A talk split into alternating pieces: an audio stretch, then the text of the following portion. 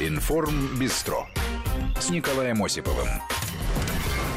Всех приветствую. Информ Бестро открыто. Начинаем подводить итоги уходящей недели. Сегодня, в ближайшие два часа, Кирилла Вышинского не выпустили из камеры. Украина готовится к выборам. Ну, а в окружении Зеленского, что не может не э, тревожить, говорят о войне. О войне говорят в Персидском заливе. Сбитые беспилотники, захваты танкеров. Ситуация накаляется. Наш корреспондент все расскажет. Что такое флешмобы? Зло или добро? И почему мир испугался приложения FaceApp? Поспорим в эфире программы.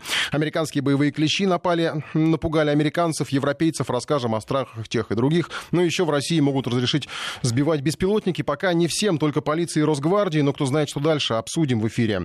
Ну и, конечно, главная новость э, недели и дня – это э, событие в Иркутской области. Президент России встретился с пострадавшими от наводнения в регионе, проверил, как помогают людям пережить последствия беды. Сейчас проблема – это волокиты чиновников. Денежной помощи нет, хотя должна быть. Мы не можем получить эту, вот этих 100 тысяч. За 10 тысяч ходили, по два раза писали заявление. Сейчас уже пять раз это заявление написала. Ну сколько ну, можно? 10 тысяч дали вам? Нет? Дали. Да. Они еще не всем а, а, вот за полную трату имущества не дали? Нет. Да, вот 100 тысяч? Нет. И нам тоже не дали, да. А, то в списках да. нет, то еще что-нибудь. Да. А, а составили акт об утрате имущества? Составили. То есть о, все документы есть, а денег нет? Нету денег. Акт выдали вчера. Нет, денег так и не поступило. Сейчас сертификат. Когда мы этот сертификат получим? Мы тоже у нас э, ребенка 7 месяцев, мы снимаем жилье. Там тоже у нас как бы те ребят, что скоро, скоро мы вас это попросим. Я специально и приехал, чтобы вот это от вас услышать. И, и ну, просто обидно. Обидно, действительно, вот такая обида ужасная. На, на место поставить, чтобы они начали заботиться нас как должно, чтобы именно забота не просто откинули нас, а вот, чтобы уделили нам должное внимание как потерпевшим, потому что мы, можно сказать, из, за один ночь превратились, можно сказать, бомжи, и ну, чтобы нам уделили внимание, чтобы... Ну, а вы этого внимания не чувствуете? Вот сейчас уже начинаем чувствовать. Ну, ситуация у некоторых действительно катастрофическая. В домах жило по несколько семей, не все было оформлено как положено. Люди не проходят некоторые по спискам нуждающихся. Со всем этим они идут к президенту, поскольку на местном уровне помощи нет. Мы жили у свекрови. Как мы вообще будем делить-то вот эти вот квадратные метры? Нам что дадут за это? Она, у нее был по договору купли-продажи еще от бабушки доставшийся дом. Она не в собственности. Что делать-то будем? Не в собственности. Она не в собственности. Ну, налоги платила за землю, за участок, строительство. У нас все уплыло, вообще все. У нас пришла за пять минут вода. Хотя... Ну, у вас же есть решение суда о том, что вы там проживали? Ну, вот, можно... Да, конечно, должны для начала вам нужно поехать отдохнуть. Надо, чтобы а где вам... отдохнуть, если нам даже вот с маленьким мы стоим мать и дитя в санаторию на, на этот, чтобы нас отправили хотя бы временно. Мы находимся у чужих людей. Мы не подходим в списке. Нас... Ну и при этом кто-то смог получить весь объем необходимой поддержки, как, например, семья, с которой президент встретился вместе с вице-премьером Виталием Мутко. Сколько там заявок было на, ну, где-то на оздоровление детей? Более трех половиной тысяч сейчас уже. Ну, Ты что кашляешь, а? А он сладкое, не аллергия на сладкое. А ничего не ест, кроме сладкого. Да нет, сквозняк. Бабушка просто шутит. Она тоже болеет. Всех заявления собрали, кто здесь сразу ну, ответили. Ну вот э, всех, кто хотел, мы отправили. Мы это предлагали. Нам предлагали. А что не поехали? Дочка не хочет, у меня такое. Я маму хочу оставлять. Нам раза три предлагали. Маму возьмите по выплатам нормально все? Вы все? Да, все хорошо. Смотри, что мы даже сертификат. Мама, давай пить Мы, смотрите, значит, сертификат на, на жилье. Да. У меня шесть. Шесть человек. Первых мы сегодня выдали вот шесть семей, 40 человек сертификат. Вот э, где-то проанализировали все жилье, которое есть здесь, в Тулуне. Вы в Тулуне взяли? Или в Да, мы сегодня получали. Да. В Иркутске? В Иркутске? Да, мы будем в Иркутске. То есть мы вы во всей области посмотрели. Конечно, жилья не так много там на рынке. Но все, что было, мобилизовали. Вчера правительство приняло решение в ночь. Деньги мы все работали, выделили. Сегодня уже начинаем люди, где кто заявление уже потерян полностью дом или снесен, или разрушен, глава принимает акт, упростили эту всю процедуру, и сертификат выдается на жизнь. У вас э, дом полностью? Да. Поезжайте, поезжайте, отдохните. Втроем, понятно. Поезжайте, конечно. Ну, еще, сейчас уже... Конечно, пора, пора ехать отдохнуть уже. Ну, у него одежды нету. Нет, одежда там где Ну, ему да новая, он не хочет старое. Мы Будем на ноги смеяться. По -по Поедете? Поезжайте, поезжайте, да. А одежду я тебе пришлю, хорошо? Никто не будет Давай. Ну, еще вернемся к теме поездки президента в Иркутск. В Иркутскую область, если коротко, то президент поручил ответственным за поддержку пострадавших и ликвидацию последствий наводнения решить все проблемы, с которыми пришли люди. Это и распределение помощи, и выплаты, и расселение людей, все вопросы. Президент сказал, что еще вернется в Тулун для проверки людей, не бросит. Прежде чем перейти к событиям на Украине, не следующие в нашей программе, э, небольшой анонс. Фильм Оливера Стоуна о войне на Донбассе называется «В борьбе за Украину». Покажут сегодня вечером, в пятницу, 19 июля на канале канале э, «Россия». Режиссер э, снял фильм о том, как развивались события в стране, на Украине после Майдана. Э, разбирался в причинах долгого и затянувшегося кризиса в этой стране. В центре картины интервью президента России Владимира Путина, лидера украинской оппозиционной платформы «За жизнь» Виктора Медведчука. Ну и герои фильма не только Медведчук, а российский президент, но и супруга Виктора Медведчука. Рассказ о том, как ее из американских санкций против супруга и за то, что просто она является супругой оппозиционера уволили с украинского телевидения. Рассказ еще и о том, как Украина обрела не независимость, а пошла по пути изоляции. Ну и почему, собственно, на Украине многие восприняли довольно истерично появление этого фильма, потому что в этом фильме не утверждают, что люди на Майдане погибли по вине России или Януковича или Беркута. Это было массовое убийство на камере. А, на камеры. Отмечено, что стрельба шла со зданий, которые контролировали сторонники Майдана, что людей намеренно ввели на смерть. Кровопролитие, расследование убийств на Майдане, о котором мне говорили все это в фильме. Ну и почему именно небесная сотня была нужна для этого переворота. Ну а еще о том, а, почему и как Украина все потеряла при очень большом потенциале, с которым эта страна начинала свою независимость. Ну а сейчас к событиям на Украине. Кирилла Вышинского не отпустили на свободу, оставили по страже, обвинения не сняты, хотя прокуратура ранее предполагала такой вариант. У нас на связи наш киевский САПКОР Владимир Снельников. Владимир, добрый день. Добрый день. Есть какие-то пояснения? Опять э, затягивается вся эта процедура. Ну, в прошлый раз не смогли решить, в этот раз вот решили не выпускать. Что говорят, что чем объясняют? Если говорить о формальной стороне, то есть о том обосновании, которое суд представил э, в мотивационной части своего решения об отказе в удовлетворении ходатайства защиты Кирилла Вышинского, то они написали, что, они не, э, что аргументы защиты их не убедили. Другой мотивации там нет. А, то есть суд фактически расписался в том, что у него нет никаких оснований для того, чтобы удерживать Кирилла Вышинского, тем не менее оставил его под стражей. Возникает вопрос, почему э, это произошло. А, произошло это потому, тому же, то совершенно очевидно, что процесс по делу Кирилла Вышинского изначально был политической провокацией. Там априори нет состава преступления. Ну, э, что такое государственная измена, в которой обвиняют э, Кирилла Вышинского? Это либо шпионаж в пользу другой державы, либо военное время переход на сторону врага. Шпионаж там однозначно не инкриминируется. Э, переход на сторону во время войны. А, простите, какая война? Ну, войны же нет вроде, да, как бы... 1 апреля этого года действовал договор о дружбе, сотрудничестве и стратегическом партнерстве международный. То есть никакой войны нет, согласно, опять-таки же, украинским правовым нормам. То есть об, э, обвинение абсурдно по определению. Тем не менее, Кирилла Вашинского держат под стражей. И вот почему был такой большой интерес именно к этому процессу, потому что у очень многих людей были надежды на то, что при Зеленском что-то изменится к лучшему. Я эти надежды не разделял, я это не скрывал. Я изначально говорил еще до выборов, что Зеленский станет вторым Порошенко и ничего не изменится, может быть, даже станет хуже. Но для многих была такая надежда, было ощущение, что может быть что-то станет э, лучше. Может прекратятся дикие политические репрессии, может суд наконец-то будет судить по закону, а не так, как это нужно администрации президента в новом варианте офису президента Украины. Э, но сегодня все эти иллюзии были развеяны. Абсолютно невиновный человек оставлен под стражей абсолютно без каких-либо правовых оснований. И это показывает, что на Украине по-прежнему суд – это инструмент политической расправы над э, инакомыслящими. И а, дело Кирилла э, Вышинского – это урок для всех тех, кто попытается как-то противостоять этой власти. Э, э, тем самым власть говорит всем, и с вами так будет. Сядете ни за что и будете сидеть годами ни за что. Владимир, а еще вот по поводу, как раз заговорили о том, что при Зеленском ничего особенно не меняется. А, сегодня получили от вас сообщение, что в окружении Зеленского заговорили о вероятности начала военных действий на Юго-Востоке, на Донбассе. Откуда эта информация, с чем она связана, кто ее... А, да, совершенно верно. Эта информация, это советник президента по политическим вопросам Никита Патураев. Он заявил о том, что Зеленский может объявить мобилизацию и начать военные действия против Донецка и Луганска. И опять-таки это просто говорит о том, что маски сбрасываются. То есть, если ранее Зеленский и его окружение изображали из себя каких-то более либеральных, более мягких, более гибких, более демократичных людей, то сейчас, когда уже становится совершенно очевидным, что они получат контроль над Верховной Радой, им уже не нужно притворяться, и они начинают говорить то, что они на самом деле думают, и то, что они на самом деле собираются делать после выборов.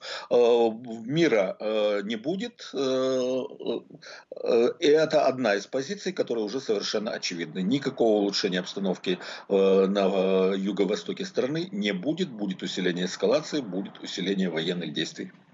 Спасибо большое. Наш киевский САПКОР Владимир Синельников. Я напомню, что это все вот это происходит э, фактически в преддверии выборов в Украинскую Раду. Наш э, коллега Владимир Синельников будет, безусловно, информировать нас о том, э, как они будут происходить, происходить эти выборы. Ну и вот по поводу мира на Донбассе буквально сегодня были сообщения о том, что 16 обстрелов за последние сутки произошло по территории ДНР. Что касается заседания по Вышинскому, то, ну, наверное, как уже стало традицией на Украине, до заседания пошли вбросы про вероятный обмен. Сначала из окружения Зеленского, Зеленского, потом от него самому. Причем это именно вбросы, а не прямые конкретные приложения, предложения. Всплыла фамилия Сенцова, вроде как в качестве варианта обмена, а вроде бы и нет. Там ничего не было понятно. Но если это так, то Киев ведет себя фактически как экстремистская группировка. Это боевики обычно захватывают заложников, чтобы требовать освобождения тех, кто готовил теракты. Вышинский в таком случае получается заложником. Но в этой тактике нет уже ничего удивительного. Власть на Украине вроде бы сменилась, но экстремизм никуда не делся. Идет даже прямое оправдание насилия. Вбросы про обмен, тактика экстремистов Например, э, типичный пример из Италии. Там осудили участника боевых действий в Донбассе, э, бойца Нацгвардии Украины Виталия Маркева. Э, его признали виновным в убийстве журналиста и переводчика и приговорили к 24 годам лишения свободы. Киев встал фактически на защиту убийцы. Его жертвами стали итальянский журналист Андрей Ракели, переводчик Андрей Миронов. Попали они под обстрел по Славянском, ну или по Славянском, как говорят местные. Очевидцем тех событий был французский журналист Уильям Рагелон. Сам он в тот день получил ранение, выжил и подтвердил, что откуда велся, велся огонь, как стреляли. Что сказали в Киеве? Это побочный эффект войны. Маркив причем признался, что корректировал огонь, наводил на место, где было замечено движение. Всплыли его фото в соцсетях со свастикой. Но он говорил, что это символика, которую отобрали у ополченцев. То есть это ополченцев хотели выставить фашистами. Ну и в каком смысле, наверное, это почти удалось, потому что э, СМИ западные до сих пор продолжают муссировать историю про то, что в Италии, в Турине уже э, другая немножко история, задержали якобы ополченцев, э, фашистов. Э, на самом деле это были э, представители представители украинской стороны, которые как раз воевали э, против э, ДНР. Ну и избирательная реакция Запада на правду и ложь, когда лжи отдаются предпочтение, пока остается приоритетом для западных политиков, хотя иногда проблески, наверное, случаются. Буквально накануне украинский политик Виктор Медведчук встретился с Владимиром Путиным, рассказал о поездке в Страсбург и встрече с евродепутатами, которые поддержали его мирный план по Донбассу. Ну а с Порошенко, кстати, который тоже пытался на неделе попасть в Европарламент, даже разговаривать не стали, его туда просто не пустили. Ну, так вот, Медведчук и Путин говорили о прямом диалоге, который необходим, но пока что власть в Киеве увиливает от этого диалога, хотя надо, конечно, признать, что Зеленский, он об этом открыто сам говорит, инициировал звонок российскому президенту, но для выхода из тупика требуется, наверное, все-таки что-то большее. Требуется не только прямой диалог, но и разоблачение и признание того ужаса, который киевские власти учинили в отношении, по сути, своих же сограждан. На неделе была опубликована шокирующая информация о тайной тюрьме в Мариуполе. Они ней было известно и раньше, но вот подробности, они просто ужасают. Их рассказывают выжившие люди, те, которые прошли через этот кошмар. Простые люди, которые стали жертвами украинского нацизма. Сергей Гололобов собирал обличающие факты. С бывшим сотрудником СБУ журналисты РИА Новости встретились в Москве. Опасаясь мести, бывший украинский контрразведчик попросил не называть свое звание, имя и не записывать на диктофон. В Мариуполе он служил более двух лет, уволился в начале 17-го, уехал в Одессу, затем в Россию. Имел отношение к оперативной разработке узников печально известной тайной тюрьмы в аэропорте Мариуполя. Кодовое название у нее – библиотека. Через нее проходили все, кого подозревали в связях с ДНР в Мариуполе и окрестностях. По подсчетам бывшего офицера СБУ было не менее более 120 фигурантов. Один из них – 33-летний житель Мариуполя Кирилл Филичкин. Он попал в библиотеку одним из первых 7 мая 2014 года. Его лично допрашивали скандально известные украинские политики Олег Лешко и Игорь Масейчук. Теперь он, кстати, депутат Верховной Рады, а на тот момент один из создателей батальона «Азов» и заместителей его командира. Видео того допроса даже попало в YouTube. После съемок этого пропагандистского ролика, где Лешко только разговаривал с Филичкиным, его передали рядовым бойцам правого сектора, запрещенной в России экстремистской террористской организации, после чего, собственно, и начался настоящий допрос с пристрастием во время которого Кирилла Филичкина жестоко пытали. Вложил один палец сначала, и второй на приклад автомата одного, и другим автоматом мне ломали пальцы. Потом мне э, штык-ножом перерезали сухожилие на пальце, чтобы якобы я не нажимал на автомат. Вот было перерезано сухожилие, был вот такой вот разрез, перерезали, что палец у меня теперь не сгинается. Лично Игорь Масичук этим же штык-ножом мне протыкал ногу, прокручивал. Не давали ни спать, ни есть, ни пить, ничего постоянно избиение. То есть ты только начинаешь засыпать, чтобы ты не спал, тебе прикладами начинали бить в шею. Из Мариуполя Кирилла Филичкина повезли в Киев. Жестокие избиения продолжились по дороге. Причем мучителями выступали совсем молодые ребята. Украинские ультрас, футбольные фанаты и откровенные уголовники, набранные в батальон Азов и правый сектор из тюрем. Буквально, говорит, мы еще говорит, месяц назад говорит, сидели. Там кто грабил, кто убивал. Говорит, их выпустили вот по амнистии там 14 года. Говорит, вот что вы делали? Делайте то же самое, только говорит, на Донбассе. Вот, то есть, ну, они просто мародерничали. То есть грабили, убивали людей. Как они сказали, даже говорит, мы вас убьем, говорит, нам за это ничего не будет. Ну, грубо говоря, были дети, так сказать, которым 19, 20 лет, 21. Большинство было их, это ультрасы. Это футбольные хулиганы, которым все равно. Вот им подраться, поизбивать людей, у них это просто как хобби. По приколу. В Киев Кирилла Филичкина привезли в таком состоянии, что местный изолятор временного содержания не принимал заключенного из опасения, что он умрет в камере, и ответственность ляжет на сотрудников этого учреждения. У меня были сломаны ребра, пробита нога, уточняет Филичкин. Ему известно, что в Мариупольском аэропорту был могильник для тех, кто скончался в библиотеке, не выдержав пыток или был застрелен тюремщиками. Выкапывали яму, туда кидали трупы, когда яма наполнялась, ее заливали бетоном и засыпали. В самый разгар событий в Мариуполе каждый день пропадало от 6 до 8 жителей города. Причем часто жертвами Азова становились ни в чем не повинные люди. Боевики останавливали автобусы с рабочими и вытаскивали первых попавшихся подозрительных лиц. Лишь единицы потом возвращались. Об остальных никто ничего не знает, сообщил жуткие подробности бывший узник Мариупольской тайной тюрьмы. Что касается его самого, то в заключении Кирилл Филичкин провел в общей сложности три с половиной года. Его приговорили к 12 годам лишения свободы, но в декабре 17-го выпустили по обмену. РИА Новости нашло еще одного заключенного Мариупольской библиотеки, который своими глазами видел могилы на территории аэропорта и даже лежал в них сам. Это Михаил Шубин, 65-го года рождения. Когда-то он служил в советских ВДВ и даже воевал в Афганистане. Кстати, в начале лета 2014 года его самого вызывали в военкомат и предлагали вступить в Азов инструктором, обучать новобранцев. Но Михаил, как бывший воин-интернационалист, отказался. Это было против его мировоззрения. И, видимо, уже тогда попал на заметку СБУ. Его арест стал делом времени. В руки Азова Михаил попал в августе 14-го, но официально его арест оформили только через три недели, 9 сентября. В качестве жесткой моральной пытки его поместили в яму с замученными жертвами тюрьмы. А это из серии там пыток, психологического воздействия. Вот, э, провел сутки там в этой яме. Она, в общем-то, и небольшая была, ну, 3 на 3 где-то так вот, ну, может, 4 на 4 там, ну, в этом районе. Потому что я просто шел, у меня мешок на голове был. Ушла земля из-под ног, я упал. Упал на что-то такое непонятное, мягкое, такое вот э, чапкающее. Руками потрогал человеческие конечности, тела. Там лежит женщины, мужчины, как говорится, лежат. Э, ну, у кого живот спорон, у кого горло перерезано, у кого шея сломана, там ну, всякие увечья были. Ну, примерно человек 6-7. Но это не единственная пытка, которой подвергался Михаил Шубин. Избивали его каждый день, обычно перед допросом. Задача подавить волю узника, чтобы он стал более сговорчивым. Причем мучителям, по его мнению, не столько была нужна информация от него, сколько им доставляло удовольствие издеваться над людьми. Ну, дыба была. На дыбе, да, на дыбе я два часа просидел. Металлический уголок на тельфере ребром кверху. Между ног его протягивают, ноги наручниками пристегивают к полу и поднимают, чтобы в натяжку были эти наручники, чтобы ты на этом уголке сидел. Ну, больно это как бы ни о том, ни о чем. Очень больно, очень такое ощущение, что тебя пополам режут. Михаил Шубин привел и другие шокирующие подробности существования подпольной мариупольской тюрьмы. Так самыми страшными пытками там были электричеством. Лайт-вариант электрошокер.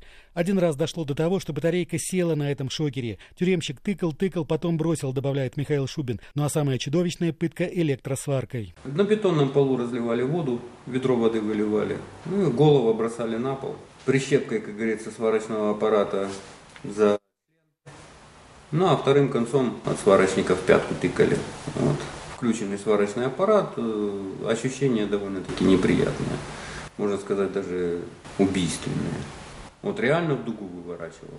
Через две недели, когда СБУ и Азов выбили, наконец, из Шубина всю информацию, которую могли, его отправили в официальное Мариупольское СИЗО, хотя там измученных пытками узников принимать отказывались, настолько они были избиты. Тогда бойцы Азова начали думать, как поступить со своими жертвами. Один из вариантов – вывести в посадки и там убить. Нет человека, нет проблемы. Но Михаилу Шубину повезло, его все-таки определили в КПЗ. В конце 14-го его отдали в ДНР по очередному обмену пленными. Три месяца после этого Михаил лечился в госпиталях Донецка. Журналисты РИА Новости продолжают расследование. Скоро будут опубликованы новые его части. Сергей Гололобов, Вести ФМ.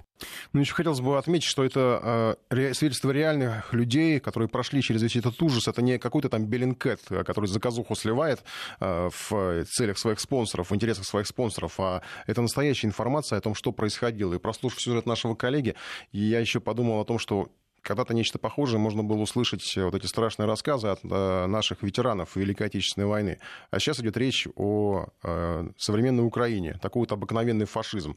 Интересно будет посмотреть, как на все это отреагирует Запад, потому что вот в Бундестаге сказали, что возьмут под личный контроль расследование, ну и даже Amnesty International, правда, украинская, в Киеве обещала провести свое расследование. Информ Бистро с Николаем Осиповым. 17.34. Продолжаем подводить итоги уходящей недели. Ну и, пожалуй, приложением недели я назову FaceUp. Программа. Сначала все повально, в которой состаривали себя, на фото, естественно, используя опцию этой программы. Казалось бы, как это может быть связано с политикой? Ну, вот, пожалуйста. Процедура состаривания превратилась во флешмоб, ушла за пределы России на Запад, и вот уже в США испугались. Программа-то российская, значит, через нее знаменит, э, знаменитые российские хакеры будут красть данные американцев. Надо обратить внимание, что функции FaceApp не отличаются от функций аналогичных приложений, как всегда, э, требуют доступа к определенным данным на телефоне, например, к мультимедийным файлам, ну, допустим, как Google или Apple, которые собирают еще больше объем информации о пользователя, как Facebook тоже сотрудничающий со спецслужбами, кстати, как известно. Но FaceApp решили объявить что-то вроде войны, просто потому что он из России. В Германии тоже призвали немцев быть аккуратнее, не пользоваться программой, словно забыли, что это их канцлера на протяжении нескольких лет прослушивала Агентство национальной безопасности США. Это они вели, висели на крючке американских спецслужб, и когда все это вскрылось, все проглотили. Сделали вид, будто ничего не происходит. Но вброшенная паранойя о том, что приложение FaceApp это зло, заразило многих пользователей, сейчас уже, похоже, назревает следующий флешмоб уже против FaceApp. Представители этого сервиса признали, что не справляются с количеством запросов от пользователей, которые требуют немедленно удалить свои фотографии и другие данные с серверов программы. Э, это сказал основатель, разработав, э, разработавший приложение компании Ярослав Гончаров. Он заявил, что его служба поддержки перегружена из-за множественных запросов пользователей на удаление своих фото. Ну и, пожалуй, это типичный пример того, как флешмоб может превратиться в паранойю, и он не единичный. С другой стороны, флешмобы, ну, в общем, это не что-то такое однозначно плохое, потому что через флешмобы собирают деньги на лечение, помогают пострадавшим в стихийных тех же бедствиях, э, ну или просто кто-то тратит свое время и чужое, наверное, когда, например, открывает бутылки, обливает всех холодной водой и всем прочим. Сейчас у нас э, в эфире, ну, опробуем некий новый формат э, эфира, я назову его так, пока в рабочем названии «Добро и зло». Потому что мы обсуждаем, что такое флешмоб «Добро это или зло», голосуем в нашем приложении. Разобраться нам помогут наши коллеги Мария Скородилка и Екатерина Ксенец в нашем эфире. Приветствую вас. Да, приветствую всех. Ну, я на правах хозяина эфира, я распределяю, кто из вас добро, кто из вас зло. Okay. Екатерина Ксенец выступает за то, что флешмоб это добро. Слушаюсь. Мария Скородилка за то, что это зло. Пытается убедить меня, вас, слушатели, прислать свои сообщения. Плюс 7 903 170 63 63. Может быть, кто-то ну, имел свой опыт участия во флешмобах. Я думаю, что такие люди есть, потому что, по крайней мере, по-моему, вот за эту неделю нет, наверное, ни одного человека, который присутствует в соцсетях, и кому бы не попалась вот на глаза вот эта состарившаяся фотка, неважно кого, родственника или вообще незнакомого человека, или кого-то из, там, из знаменитостей, э, что угодно. Это тоже часть флешмоба. Какими бывают, бывают флешмобы? Ну, сейчас аргументы наши коллеги приведут. Да, ну, собственно, просто мы начали, конечно, копать эту тему, и мнения разделились. Ну, не просто разделились, произошел там настоящий раскол, пришли разбираться вместе со слушателями. Ну, кто будет первым? Э, давай, Маш, ты ну, начнешь. Да, да, я Доказывай, убеди меня, что конечно. это зло. Понимаете, просто так, такая ситуация сложилась. Конечно, все мы, да, сразу первым делом а, отреагируем на каждый клич в интернете. Вот у нас там, да, попросили нас поддержать феминисток, вот поддержать там какую-нибудь экологическую акцию, поддержать а, фонд какой-нибудь. И мы все сразу же начинаем писать, а, начинаем там топить за то, что все-таки мы, у нас есть гражданская позиция. Ну а что в этом По... плохого? Это объединение, мобилизация По сути, людей. Конечно, нет, да, но мы не понимаем. То есть вот организаторы заявляют, поучаствуйте, пожалуйста, во флешмобе. Мы все, а как оказалось, мы уже спорили а, миллион раз об этом, мы сами не понимаем, что такое а, акционизм, что такое акция, что такое флешмоб, что Флэш. такое флешмобинг, а, хэппенинг. Вот эти все англоязычные а, термины, да, причем... Угу. А, которых э, владею, которыми владеют только, ну, по, ну не только, ну да, по, по большей части искусствоведы, да, вот эти вот тонкие грани, мы их не видим, не понимаем, а это уже давным-давно, кстати, стало ну, а что тут непонятного? На самом деле не понимаем э, об этом не только мы, то есть даже искусствоведы, они э, не могут определиться и разграничить вот эти понятия окончательно. А зачем нужны искусствоведы-то? Да. Флешмоб. Ну, вот вспомните, как все начиналось. Да. 100 человек, выйдите на площадь, там, не знаю, перед театром, откройте зонтики, достаньте из кармана червяков дождевых. Ну, что-нибудь такое, да, вот это вот, да, да, да. Было, да? Вроде бы хорошо, вроде бы сеете добро, да, но что стоит за этим? Кто организаторы? Мы не знаем, кто организаторы, мы даже не знаем, как их искать. Ну, конечно, мы уже в нашей истории мы все раскопали и можем сейчас объяснить, что, кто, кто стоит за каждым флешмобом, ну, за каждым громким флешмобом, да, например. Но вот в вопросе но... о том, это флешмоб, это акт искусства или это хулиганская выходка, да, вот я как раз поговорила говорила с искусствоведом, с основателем и директором Московского мультимедиа арт-музея э, Ольгой Свиволовой. Она нас запутала вот. еще больше. она нас немного запутала, но она пояснила, что искусство появляется там, где есть вот акт коммуникации, да, то есть э, человека с а, объектом да, ну искусства. Ну... А что такое флешмоб, как не акт то есть мы коммуникации? Сейчас послушаем, вот, Давайте, Давайте послушаем, что говорит Ольга Львовна по этому поводу перформанс становится частью неотъемлемой современного искусства. Как и видео. Бывает хорошее видео, а бывает миллион непонятно чего, так и перформансов, но и с картинам это относится. Так когда вы мне задаете вопрос, акции, флешмобы, перформансы – это одно и то же. Я вам говорю, что границ нет, они плавают. Я все время пытаюсь искренне разделить акционизм и искусство. Потому что акционизм, в принципе – социальное явление. А вот как бы перформанс – это явление художественное. Где грань? Можно на что-то посмотреть как на акцию, а можно посмотреть как на художественное событие – вот эти грани все время плывут.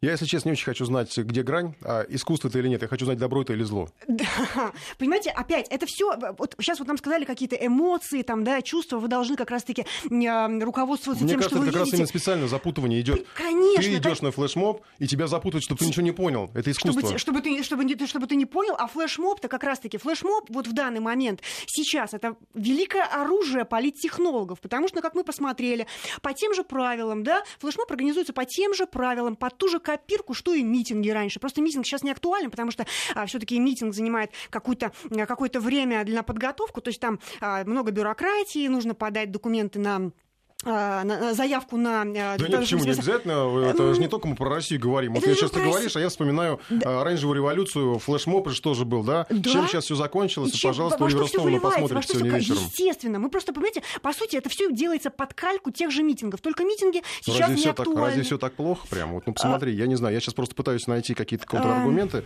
А... Ты сейчас сводишь в политику, того, что мы сами не понимаем. Мы сами не понимаем, куда мы идем. Нас приглашают, конечно же, мы идем. У нас сразу же порыв. Нам сказали, что там, что там будут что-то что или кого-то защищать. Ну, да? не обязательно Мы ведь надо куда-то будут... идти. Я не знаю, допустим, смотри, есть... Да. Вот я сейчас прямо сейчас пришел в голову положительный пример флешмоба. Ну, вот помните, когда Георгиевские ленточки появились Помним, на 9 Это да. же тоже такой вариант флешмоба, правильно? Многие считают, что, что и бессмертный Нас никуда полк никто тоже... не тянет. Надел... В этом нет ничего плохого, да. А как на... это может быть что-то плохое? Ну, я не знаю, только если для власти Украины или Грузии. Там, да, во-первых, ну... ну, во-первых, это редкий случай. Действительно, в, в истории флешмобов это редкий случай. Во-вторых, э, почему редкий случай? Потому что в большинстве флешмобов вот таких вот, которые добрые, якобы добрые, вечные, да, все равно на них пиарятся определенные люди. Это то же самое, что как с оппозицией, да, когда э, на одной стороне, э, когда есть какое-то хорошее дело, все якобы защищают, все работают на это дело, участвуют во флешмобах, в марафонах, да, а в итоге получается, что приписываются к этому делу, к этому доброму делу люди, которые совершенно к этому не относятся и делают свое громкое имя, например, там пиарятся, вот именно ну, пиарятся. Например. Там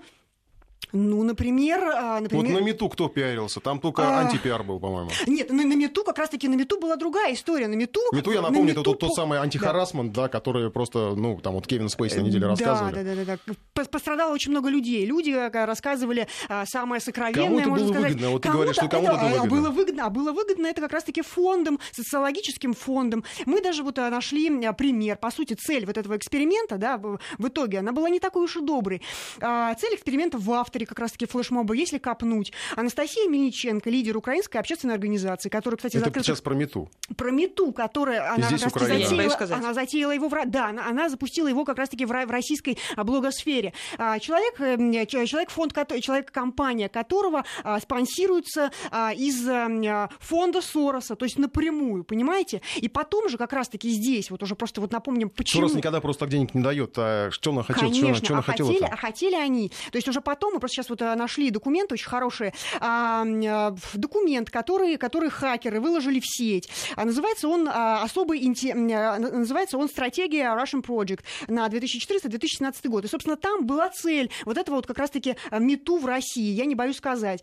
Систематически, я просто сейчас процитирую, систематическая поддержка сексуально- сексуальных меньшинств, меньшинств, придание их активности в России политического характера. И, собственно, для превращения темы защиты прав половых а, извращенцев в мейнстриме планировалось использовать центр Сахарова и как раз-таки вот эту вот, вот эту вот а, центр вот этой вот дамы, потому что в России фонд Сороса не может а, а, напрямую работать, да, то есть получается они Кошмарный используются... коктейль, флешмоб, ЛГБТ. э, ЛГБТ, Кать, может быть, а, что-нибудь... потому, просто э, потому что ну, женщины просто по большей подожди, части... я просто уже... Я- Я, я- сейчас склонюсь к тому, что действительно зло, и мы прекратим эфир. Может быть, есть что-нибудь доброе все Я готова вот на примере той же самой акции, я не боюсь сказать, и мету э, доказать, что это явление положительное, это явление хорошее, потому что те же самые акции, вне зависимости от того, кем они были заказаны и кем они были финансированы, они принесли э, огромный положительный эффект. Во-первых, это ставит проблему в обществе, э, о которой у нас не принято говорить, у нас не принято думать, нам кажется, что этого нет, мы закрываем на это ну, эту глаза. проблему можно- Вот, можно и- раскрыть Это кто как относится, проблема например, это или не пойти- проблема, флирт э, или, это, или, или харасмент. Тут, конечно, мы не будем сейчас обсуждать Да-да-да. искусство или по, это... по- по крайней, это по- искусство. крайней мере, Играли, по крайней да, мере, это заставляет задуматься, э, остановиться и задуматься. И для самих участников, которые выкладывали собственные истории,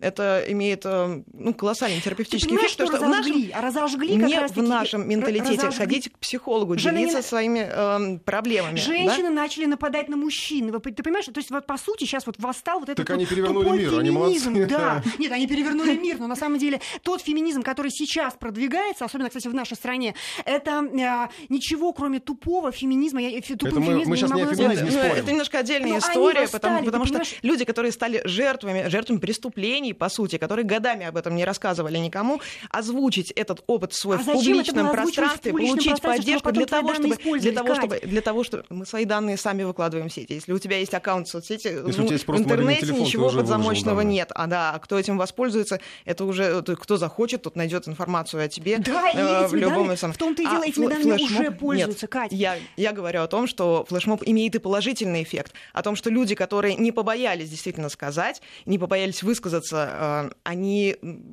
сумели побороть это э, или, по крайней мере, встали на путь борьбы с этим Это чувством вины Сейчас прерываемся, у нас технический перерыв. Голосуем в приложении «Что такое флешмоб?».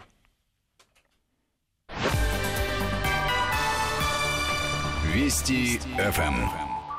Продолжаем. Флешмоб «Добро или зло». Голосуем. У нас э, Мария Скородилка, Екатерина Ксенец. Э, Спорим вместе. С... Ну, я при- принимаю участие в этом споре и пытаюсь э, найти в себе какой... Я вот скажу, я субъективен. Флешмоб для меня это такой ну, аналог толпы. Толпу я не очень люблю, поэтому, может быть, я предвзят в этом отношении и, может быть, не окажу тебе должную поддержку, но, тем не менее, мне еще приходит в голову, вот опять же, флешмоб недели. Его называют флешмобом, я не очень, может быть, понимаю, почему. Это Леди Гага. Ирина Шейк, Брэдли Купер, они там расстались. Против Леди Гаги сейчас накат жуткий. 300 тысяч подписей, в, да, вот осуждающих там какие-то дурацкие совершенно подписи. Я просто ради интереса вот сейчас даже перед эфиром подсчитал. 300 тысяч человек написали, да? Да. Каждый из них писал примерно, наверное, ну, 10 минут. Это осознание сообщения. Потратили 10 минут своей жизни. Это примерно 50 тысяч часов жизни потрачено этими людьми в общей сложности. Это на 2000 дней и, если не ошибаюсь, около пяти лет. Одна из них могла бы получить высшее образование за этот момент. Ну, Да. или второе высшее, я не знаю, да. Это к тому, что еще есть одна... Я сейчас просто пытаюсь вот Трата найти какие-то стороны, траты времени. Потому что Зачем все это было сделано? А, ну, э, это объединяет, это объединение незнакомых людей. А, это действительно колоссальная Так это что, акция психо- поддержки это, Ирины э, Шейк, такая которая... антипсихотравма, наоборот, да, вот лечение, ч- человек одинокий, получается, вот только в этом, ну, в- или в- там, в том числе в этом функция, одинокие люди объединяются вот в эти флешмобы и чувствуют, все не такими одинокими. Ты сейчас Но об этом они говоришь. не только чувствуют себя не такими одинокими, они, эм, э, мы очень эм, часто запрещаем себе вообще испытывать какие-то эмоции. Это совместный акт, совместный акт с каким-то, э, я продолжаю настаивать, творческим, э, какой-то творческой целью итоговой.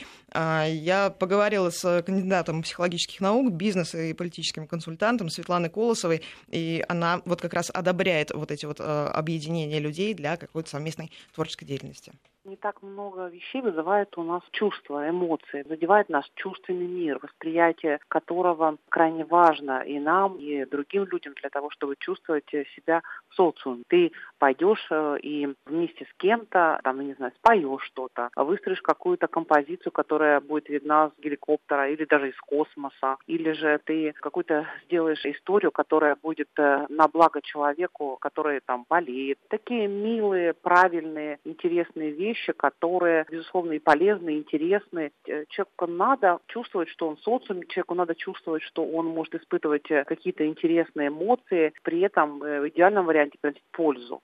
Ну вот нам пишут слушатели, это показатель просто контрастного отношения к тому, что происходит сейчас mm-hmm. в эфире. Калининградская область – зло. Нижегородская область – флешмоб – добро. Да, и вот полно таких сообщений. Ну, понимаете, нет, опять же, просто здесь, если мы говорим о том, что люди э, встречаются на этом флешмобе, да, конечно, люди говорят о том, что э, нам просто наши эксперты сказали, что люди приходят на эти флешмобы для того, чтобы познакомиться, понимаете, это вообще... А, потом они не могут оттуда уйти, то есть если они уже приходят на какой-то неправильный, да, флешмоб, где видят, что уже развитие событий а, неконтролируемо, например, там, да, и что-то уже опас, опасность какая-то происходит, они просто уже не могут оттуда уйти, потому что у них там уже есть друзья. И здесь просто, вот, понимаете, я убеждена в том, и эксперты наши тоже об этом говорят, что э, невозможно управлять. Во-первых, толпа не может быть умной, во-вторых, толпой управлять изначально невозможно, если а, мы говорим о том, что есть добрые флешмобы, например. Да, конечно, есть добрые флешмобы, конечно, но они, они спасают жизни, спасают их сценарии судьбы, полностью отношения. расписаны организаторами. И что? Ну что почему обязательно организатор-то? Неужели нельзя? Есть заказчики, есть заказчики этих, есть заказчики каждого, каждой акции. И если, а, если, а, она, если прописано, если акция прописана, значит именно, значит, именно заказчик, заказ, естественно, заказчик преследует какую-то цель, да, и заказчик заказчик будет диктовать тебе условия и твое мнение, будет формировать твое мнение. А толпа, я еще раз повторю, толпа не может быть умной. Ты приходишь туда просто за компанию, ты приходишь туда э, познакомиться, а по сути... Ну смотри, пример неуправляемого флешмоба, мне кажется, что он неуправляемый был. Это вот как раз упомянутый нами фейсап. Да. Он был случайно, правильно? Когда да. все старили свои лица на фотографиях, и потом получился антифлешмоб. То есть потому что вот сейчас вот он спровоцированный там вот этими западными страшилками, что это все русские хакеры. Да. А люди массово отказываются, это тоже можно своего рода флешмобом. То есть как бы тоже никто ничем не управлял. А, ну, еще. как бы тут, тут, тут тоже нельзя сказать, потому что, по сути, у нас же есть вот эти все новейшие разработки в области искусственного интеллекта, есть базы, которыми пользуются как раз-таки мошенники. Откуда вот у нас, вы что думаете, вот просто так это происходит, когда мы получаем какие-то письма счастья, там, да, например, с какими-то вирусными ссылками, мы их открываем, почему мы, их, почему мы им верим? Вот мне буквально тут пришло э, сообщение, хотите позаниматься там э, теннисом, вот сейчас вот вам там а, тренера дадим. А я такая думаю, ну почему бы не открыть? И ссылочка, да, ссылочка там с какими-то фотографиями, с котиками почему-то, с какими-то. Не понимаю, почему бы не открыть? Понятно, что я-то понимаю, что ее открывать нельзя, но по сути-то люди могут открыть. А откуда они обо мне столько Хорошо, знают? Действительно, я занималась теннисом в детстве, понимаете? Ты, ну, ты, ты хочешь сказать, что происходит вот подмена понятий, по, да? То есть людей зазывают на одно, какую-то яркую... Он давно уже работает. Откуда, откуда у нас появились вот эти вот все разработки, вот этих вот программ, которые там старение и все остальное? Никто не знает, кто будет пользоваться твоей, э, кто будет пользоваться твоими данными, которые Слушай, ты слила да, в интернет. давай, давай тогда давайте до абсурда.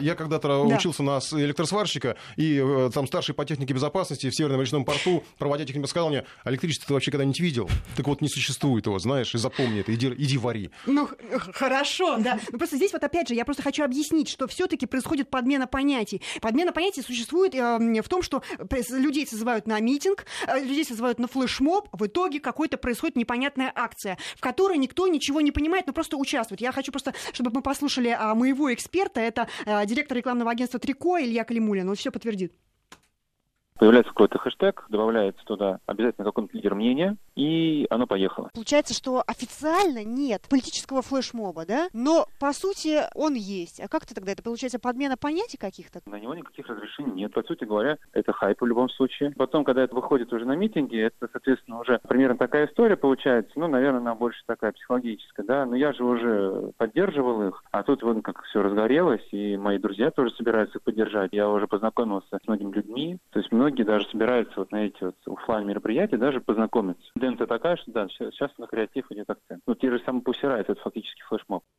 Ну вот договорились, да, допустирают. Ну, собственно, да, ну, понимаете, просто зазывают действительно на одно, а в итоге получается митинг, ну, какой-то такой. Слушай, ну мы не можем запретить все, мы не, мы не можем э, запретить собираться, да, мы не можем э, запретить вместе. Просто нужно действительно включать вот голову. То есть все-таки мы говорим о том, что нужен какой-то организатор, нужен а, ну, нужно включать голову, нужно проверять, куда ты идешь, когда ты подписываешься на какую-то яркую, интересную, классную акцию, нужно, ну, для, э, как ты уже говорила, да, просто посмотреть, кто это организатор, пробить, я не знаю, в любом поисковике по новостям, обращать ну, ты внимание... Идешь, берешь кредит в банке, ты пытаешься узнать, что это за банк. Ты покупаешь путевку в, не знаю, там, куда там, на курорт, да, ты пытаешься понять, что это за компания. Нормально Но, но это же логично. Еще очень важно, э, говорят эксперты, обращать внимание на лозунги, на логотипы, потому что оно все может иметь отсылки к тому, что если мы не хотим О, оказаться точно. Я так там... однажды шел по Арбату, Mm. Меня говорит, интересная экскурсия, что-то там про психологию. Захожу, действительно интересно. На выходе, понимаете, саентологи были.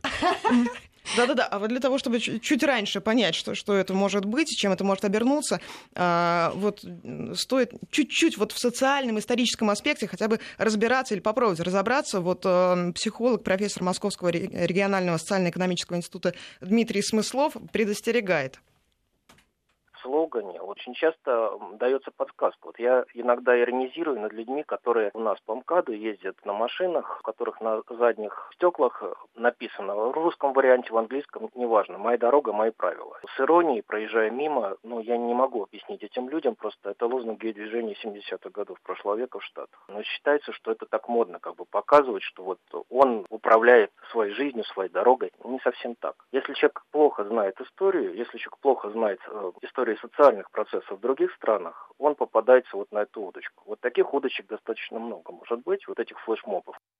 Ну вот у нас тут пишет человек, что огнестрельное оружие это добро или зло? Это к нашему вопросу флешмоб. То есть сравнивает э, флешмоб с оружием. Соответственно, уже сразу предполагается, что флешмоб, э, его первоначальная цель это убивать. Может быть опасным. Ну, я бы сравнила скорее там и с молотком можно сравнить, которым можно забить гвоздь в стену, чтобы картину повесить, или Разумно. там голову кому-то проломить, да? Или с атомом, который может и разрушить Еще более цивилизацию, разумно. да, и достигать каких-то космических в прямом смысле слова результатов. Поэтому все зависит от э, точки приложения того, в чьих руках он находится. А, вот я просто хочу продолжить. А, для тех, кто не успел, по поводу «Моя дорога, мои правила», «My life, my rules» — это Известный лозунг. Да, это известный лозунг э, объединения там, людей нетрадиционной сексуальной ориентации в США 70-х годов. Опять, вот, Ничего в этом опять, опять, мы, мы, мы не поймем, не в этом нет, но прежде чем лепить это на собственный автомобиль, действительно стоит задуматься. И даже цвет, э, который присутствует там в символике, он может, он может иметь какой-то смысл, потому что, вот опять же, в разговоре с экспертом я привела пример и попала буквально пальцем в небо. Я сказала, что условно собирается на какой-то площади условная акция любителей зеленых воздушных шариков. Он сказал стоп. А вот как раз зеленый это может иметь отсылку как э, Катя, к природоохранным организациям, так Хорошо. и к ну, религиозным. мы вываливаемся в Украину. Шарики, шарики, красные шарики, шарики а Порошенко. Кстати, да, еще экономическая составляющая. Осторожно. Может, давайте с Украиной а, смягчим Украину. На этих же шариках, на твоих, они еще на самом деле сэкономят вот эти вот организаторы. Потому что, чтобы организовать митинг, да, полноценный, нужны деньги, нужен спонсор, а, нужна, нужна там аренда а, каких-нибудь э, звуко, зву, звуковой аппаратуры, а, нужна обязательно сцена, да, а здесь просто шарики, люди принесут эти шарики сами, мандарины, шарики, mm-hmm. что-нибудь только не принесут, ленточки будут махать, понимаете, то есть они еще, они еще и сэкономят, а по сути-то... Э, привлекут, участники еще привлекут к вот этому вот нестандартному решению еще каких-то новых своих членов э, секты, так как это можно Ну, так в принципе, да, вот я опять вспоминается Украина, оранжевый. Меня, я когда приехал на Украину, ну, на эту Ющенская, да. Ющенковская революция, у меня на куртке был там какой-то элемент такой не оранжевый, но желтый, и меня все принимали за своего там, вот, ну, вот я, это, был это невольным опять, сторонником. Это опять вопрос к технике безопасности. Вот, я продолжу. У нас, у нас уже почти близится за завершающую нашу часть да, этого эфира. Давайте еще... последний, вот прям вот тезисно. Я, технология, по сути, должна быть какая-то технология которая поможет людям все-таки все это фильтровать. Потому что, потому что мы сейчас вот не успеем, конечно, дать послушать нашего эксперта по террористической безопасности. По сути, на вот этих вот флешмобах, он очень хорошо сказал, что на, на этих флешмобах давным-давно людей вербуют а, в террористы. Ну, опять же, сектами... Ну, не на всех, наверное, не будем Ну, не на всех, крупнейших, крупнейших и политических, конечно, да. Давайте я вот считаю, что вербовка может происходить э, практически везде, а вот, а, там, допустим, Ice Bucket Challenge, который прошел, который собрал такие средства на исследование и приблизил науку к поиску лечения заболевания, которое считалось неизлечимым, я считаю, что это результат. Я, и я, это, я больше это, слышал про то, что они там по 10 долларов собирали. И, да, да, да, они в итоге собрали и провели исследование, которое действительно приблизило к разгадке, оно действительно дало результат. То есть вот это боковой вот амиотрофический склероз, да, да, потому что ALS Потому что по была история, признали, что собирали на браслет, им... который будет... Собирали на браслет, что именно да, это... которая собирала деньги на этот которая делалась в США. Она, да, по-моему, так и исчезла вместе с этими деньгами, да? Да, а продавала это Bucket Challenge, именно этот сбор, на котором многие пропиарились, но при этом собрали, исследование провели, и мы скоро получим, я надеюсь, возможность ну, Спор не окончен, не победила, я думаю, ну вот в нашем споре ни добро, ни зло. Это хорошо, наверное. Мария Скородилка, Екатерина Киснец в нашем эфире. Я думаю, что мы вернемся еще к этому формату. Что такое флешмобы? 69% считают зло, 31% добро. Информ Бистро с Николаем Осиповым.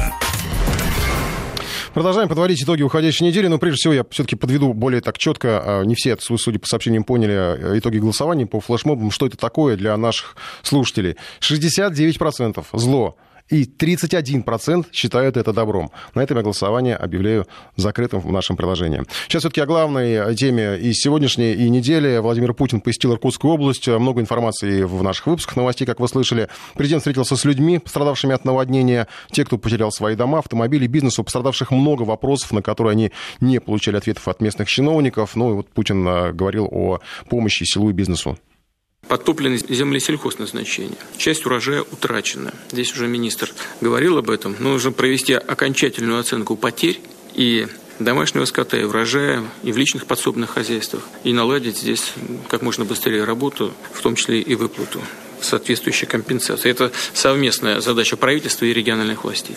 Поручение о предоставлении Иркутской области субсидий для оказания помощи сельхозпроизводителям дано. Ну вот на, на э, встрече сегодня э, некоторые граждане ставили вопрос и о поддержке поврежденных малых и средних предприятий, не только сельхозпредприятий, насколько я понимаю. У нас этого нет. Я посмотрел, и в указе этого нет, и, и в постановлении нет. А предприятия такие пострадавшие есть. Значит, нужно будет внести изменения и в указ, и в постановление правительства, и предусмотреть помощь предприятиям малого и среднего бизнеса, пострадавшим от наводнения. Ну, на совещании все необходимые поручения отданы. Все, что президенту сказали люди, все было доведено до ответственных чиновников. Ну, вопрос не только в том, оказывать э, помощь кому, как, а вопрос еще в отношении к людям. Уважаемые коллеги и друзья, я думаю, что не открою никакой новой истины, если скажу, что главная цель любой власти, любого уровня власти, и муниципального, и регионального, и федерального, заключается в том, чтобы создать для людей условия достойные условия для жизни. Особенно, если люди попали в такую сложную ситуацию, как сейчас вот здесь, в регионе, где мы находимся. В этой связи на любом уровне власти нужно напрочь исключить всякое чванство и хамство. К сожалению, люди и с этим сталкиваются. Удивительно, но факт. Значит, э, и я прошу руководителей всех уровней иметь это в виду и сделать все, чтобы ничего подобного люди не видели, а наоборот, чтобы им к ним относились уважительно и с вниманием. Ну, сейчас о международной повестке этой недели. Обострение в Персидском заливе. Ситуация уже не просто взрывоопасна, а чревата конфликтом. Об этом говорят в МИДе России. Сегодня были заявления. Все начиналось с необъяснимой атаки на танкеры в Армузском проливе. Потом было задержание танкера с топливом для Сирии у Гибралтара. Про протесты Тегерана, угрозы ответить и задержать британское судно тоже звучали. Это, в общем-то, в каком-то смысле случилось, потому что на днях в регионе было задержано иностранное судно с нефтью, с миллионом баррелей нефти за контракт контрабанду. Неофициально полагают, что оно как раз британское. Следом инцидент с беспилотниками. Сначала иранцы сбили американский дрон, сейчас американцы иранский, хотя Иран утверждает, что у них все беспилотники на месте, все в порядке. Что происходит в Персидском заливе, пытался понять Павел Анисимов. Ситуация в Персидском заливе не просто взрывоопасна, она чревата вспышкой конфликта. Об этом заявил замглавы российского МИДа Сергей Рябков, комментируя сообщение о сбитом иранском беспилотнике. Российский дипломат выразил сожаление, что США продолжают нагнетать давление на Иран. Эта линия ошибочна, чревата дальнейшими осложнениями и потрясениями, отметил Рябков. Он призвал не допускать эскалации конфликта в Персидском заливе. О сбитом иранском беспилотнике сообщил в четверг Дональд Трамп, причем в несвойственной для себя манере размере. Американский президент говорил строго по суфлеру, не отвлекаясь на вопросы журналистов. Команда корабля военно-морского флота «Боксер» зафиксировала на очень близком расстоянии иранский дрон. Дистанция была примерно 900 метров. Многочисленные сигналы беспилотник проигнорировал. Из соображения безопасности корабля и экипажа дрон был немедленно уничтожен. Позднее появились детали операции. Якобы иранский беспилотник сбили с помощью радиопомех. Он потерял управление и упал в Армузский пролив. Тегеран сдержанно отреагировал на сообщение о сбитом дроне. В иранском МИДе не исключили, что американцы по ошибке уничтожили собственный беспилотник. Совсем другой была реакция ровно месяц назад, когда иранские военные уничтожили американский разведывательный аппарат. Как заявляли в Тегеране, беспилотник нарушил воздушное пространство Исламской Республики. Это еще больше обострило и без того сложную обстановку на Ближнем Востоке. Трамп тогда заявил, что был в шаге от вооруженного конфликта с Ираном. На этот раз гневного нажатия на красную кнопку также не последовало, отмечает политолог Дмитрий Дробницкий. Ирану конфликт не нужен, а у Пентагона не хватает сил, чтобы начать полноценную войсковую операцию в Персидском заливе. У Ирана с обороной, в том числе с противовоздушной обороной, все получше обстоит, нежели у тех стран, которые Соединенные Штаты разрушали в последнее время. Но это, собственно говоря, и понимают в Белом доме, я думаю. С Ираном это будет очень серьезно. Это будет очень серьезно, это будут потери самолетов. Это почти наверняка будет перегорожен Армузский пролив, то есть это теперь уже точно. Да? То есть основная задача как будто эту артерию не переградить. Новости о сбитом беспилотнике спровоцировали рост цен на нефть. Через Армузский пролив проходят важнейшие пути доставки углеводородов в Азию, основного потребителя энергоносителей. На днях корпус Стражи Исламской революции задержал в проливе судно с якобы контрабандным топливом. Некоторые агентства утверждают, что танкер шел под британским флагом, хотя изначально должен был числиться за Объединенными Арабскими Эмиратами. Эксперты связывают задержание контрабандистов с инцидентом в Гибралтарском проливе. Там в начале июля британский спецназ захватил панамское судно. Танкер якобы вез сырую нефть из Ирана в обход американских санкций, которые введены из-за иранской ядерной программы. Тегеран предлагал Вашингтону в обмен на снятие экономических ограничений предоставить расширенный доступ к своим ядерным объектам для инспекции, но американцы лишь усиливают давление на Иран. Впрочем, Тегеран своими действиями уже дал понять Вашингтону о готовности идти до конца. Павел Анисимов, Вести ФМ. Ну а еще на неделе продолжилась тема с поставками С-400 для Турции. Компоненты уже прибыли в страну. Сделка на 2,5 миллиарда долларов состоялась. Вашингтон протестовал, угрожал, но пока ничего не смог поделать. Пришлось ответить формальные, надо сказать, санкции по запрету на поставки самолетов F-35. В Анкаре не особо, видимо, расстроились. Да и все ближневосточные страны смотрят на Турцию и, по сути, мечтают поступить так же. Купить, наконец, то, что им нужно, а не то, что навязывают американцы. С-400, как говорят многие э, эксперты, мечта всего оружейного мира. Например, египетское издание «Нунпост» на неделе в деталях объясняло, зачем и почему Турции нужны эти комплексы. Ракета С-400 класса «Земля-воздух» — одна из самых передовых систем, созданных в стране за последние годы. С-400 — это высокоскоростная ракетная система, способная одновременно преследовать несколько целей и предназначенная для отражения нападения любых воздушных объектов, включая самолеты, вертолеты, баллистические, крылатые ракеты. Однако самыми главными целями этой системы называют разведывательные самолеты, в том числе самолеты-невидимки, стратегические бомбардировщики и беспилотники. Система способна поражать крылатые ракеты на расстоянии 400 километров, что вдвое превышает возможности предыдущего варианта системы С-300. Ну и также она может поражать баллистические ракеты на расстоянии 60 километров со скоростью, достигающей 4,8 километров в секунду. Система — это 8 ЗРК комплексов, в каждой из которых 12 пусковых установок. В боеготовности с походного состояния приводится за 5 10 минут. Для запуска по цели требуется всего 10 секунд. Минимальная высота поражения цели составляет 100 метров, максимальная 27 километров, максимальная высота перехвата цели 56 километров. Видит цель на 600 километров, поражает на расстоянии от 3 до 240. Ну и если еще о характеристиках, то комплекс способен сопровождать одновременно 300 целей, наводить одновременно 72 ракеты. Количество одновременно обстреливаемых целей 36. Это, по сути, супернадежная машина тотальной защиты границ почему ее хотят купить многие страны.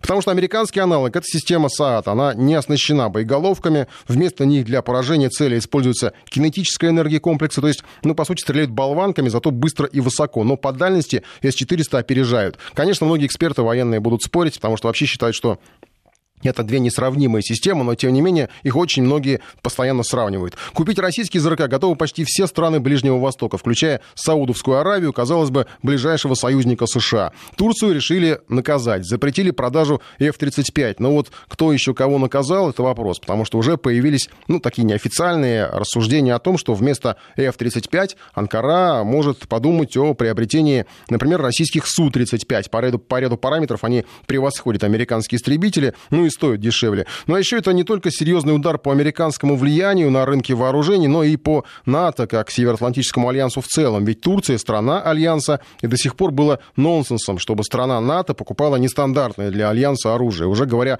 э, говорят о приближении конца НАТО. Хотя руководство структуры всех успокаивает, заявляет, что ничего страшного не случилось. Турцию, по крайней мере сейчас, никто выгонять из НАТО не собирается. Но, в принципе, о том, что Вашингтон не успокоился по этой тематике, подтверждают сообщения о том, что делегация из США приедет в Турцию, чтобы обсудить Сирию. Это 22 июля случится. Об этом пишут СМИ, но э, есть э, высокая вероятность, что не только про Сирию будут говорить, возможно, будут говорить как раз и про э, поставки вооружений, касающиеся как раз взаимоотношений с Россией. И в российском медиа поступили еще ряд комментариев на тему как раз вот попыток наказать со стороны Вашингтона Турцию. США наказывают Турцию за проявление суверенитета. Об этом сказал замминистра иностранных дел Александр Грушко. Это такой способ ведения США внешней политики. Наказывать тех, кто проявляет малейшие признаки суверенитета, отстаивает собственные экономические интересы и пытается не подчиняться диктату из Вашингтона, сказал Грушко, комментируя информацию о планах США ввести санкции против Турции из-за приобретения у России С-400. Тут же следуют не только окрики, но и прямые команды, но и санкции. Впрочем, надо признать, что уже это не изменит информация, что американцы и ранее грозили санкциями Турции за С-400, но, в общем, никакой конкретики э, в этой связи не последовало. Э, Еще на неделе мир напугали американскими клещами. Очень много информации как раз вокруг США вертится, как, впрочем, это часто бывает. Пугающие сообщения опубликовали там же, в США. Якобы в середине прошлого века военные проводили секретные опыты, ну, и изучали, как можно распространять опасные заболевания через насекомых, в частности, через клещей. Ну, и по результатам мир якобы получил боррелиоз и другие болезни, еще одну разновидность как раз э, болезни, распространяемых клещами, э, опубликовали на неделе материалы шведские ученые. Есть даже якобы указание на ученого, который проводил эти опасные эксперименты в США, ну и предполагается, что в какой-то момент случилась ошибка, утечка, мир получил новую угрозу. Информация так растревожила американцев, что в Конгрессе потребовали расследования. Ну, следом и Европа прислушалась к этим пугающим сообщениям. Там тоже хотят знать правду. Наш САПКОР Регина Севастьянова сейчас на связи. Регин, добрый вечер. Здравствуйте. А насколько глубоки страхи европейцев в этой связи? Регина? А, да, здравствуйте. А, говорим о клещах и страхах европейцев, а, про американских клещей и секретных испытаниях. А что об этом говорят в Европе? Я так понимаю, судя по нашим переводным публикациям, многие были всерьез напуганы. Вы совершенно правы, Николай. Действительно, э, здесь э, в Европе подхватили те данные, которые были опубликованы в Соединенных Штатах, вот эти требования к парламенту, и не только подхватили, но и в полной мере разделили.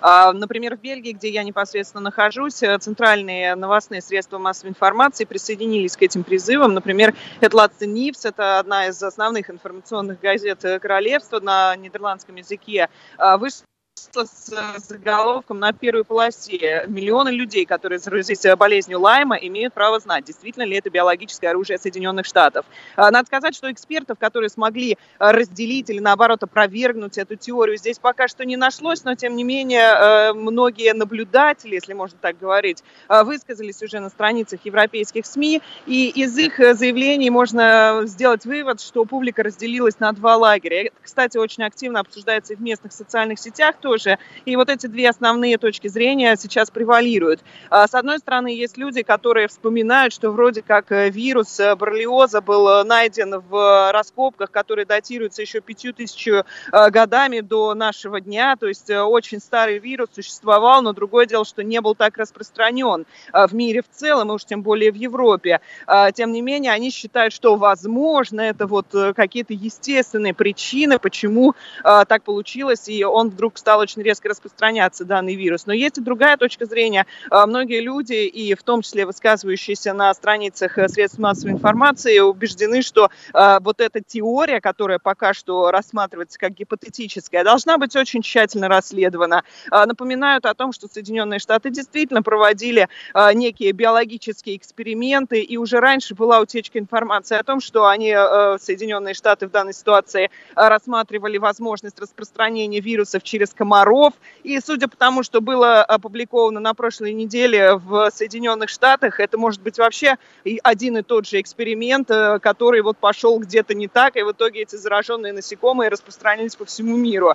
А, эти публикации появляются, появились на этой неделе не только здесь, в Бельгии, но и в других э, странах Центральной Европы, тем более, что буквально пару лет назад э, здесь забили тревогу, потому что вот этих инфицированных клещей вдруг стало очень много.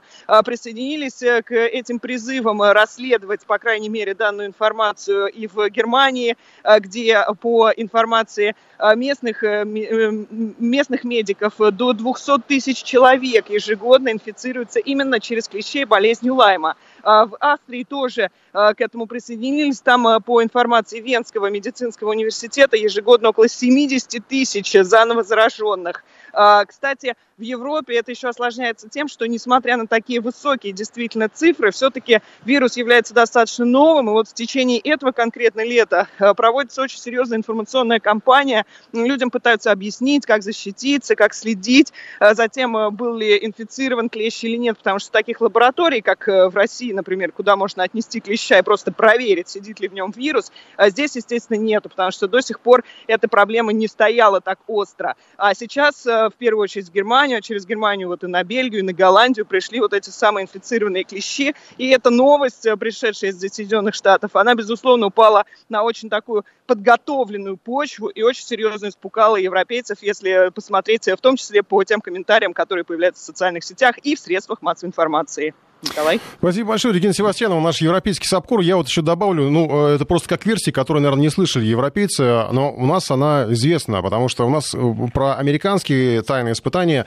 э, вот информация появилась только сейчас, причем со ссылкой там, да, на ученых, даже фамилию называют Вилли Бургдорфера, который открыл, открыл бактерию боррелиоза, говорят, что он работал на военных, вот как раз проводил военные эксперименты. Так вот, у нас ранее была все-таки немножко другая версия озвучена, мы даже о ней рассказывали в эфире, это о том, что все гораздо глубже по времени уходит, ну не гораздо, но на несколько десятилетий, и что э, энцефалит тот же и распространение клещами этой, этого заболевания, э, это э, все козни японского милитаризма первой половины э, прошлого века. Потому что, ну, были там, приводились данные, что энцефалит не был известен ранее, до этого в Сибири, и вот только после осложнения политической обстановки якобы были проведены какие-то секретные опыты Японии, и одним из первых случаев якобы называть, что там в 30-х годах э, у солдат э, дальневосточной группировки Красной Армии вдруг была вспышка эпидемии неизвестной болезни, которая приводила к смертельным исходам, и тогда же появились там какие-то